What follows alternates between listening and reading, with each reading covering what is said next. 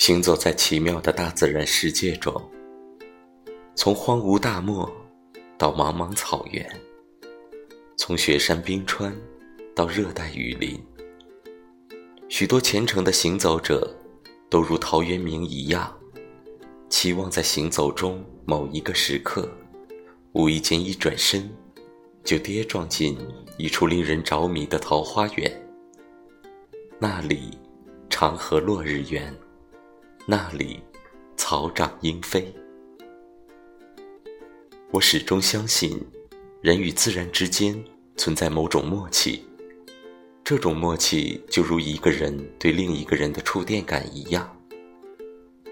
有些人见到荒芜大漠会激动不已，有些人见到喷薄日出会呆滞入神。对于当事人而言，那一刻的感觉。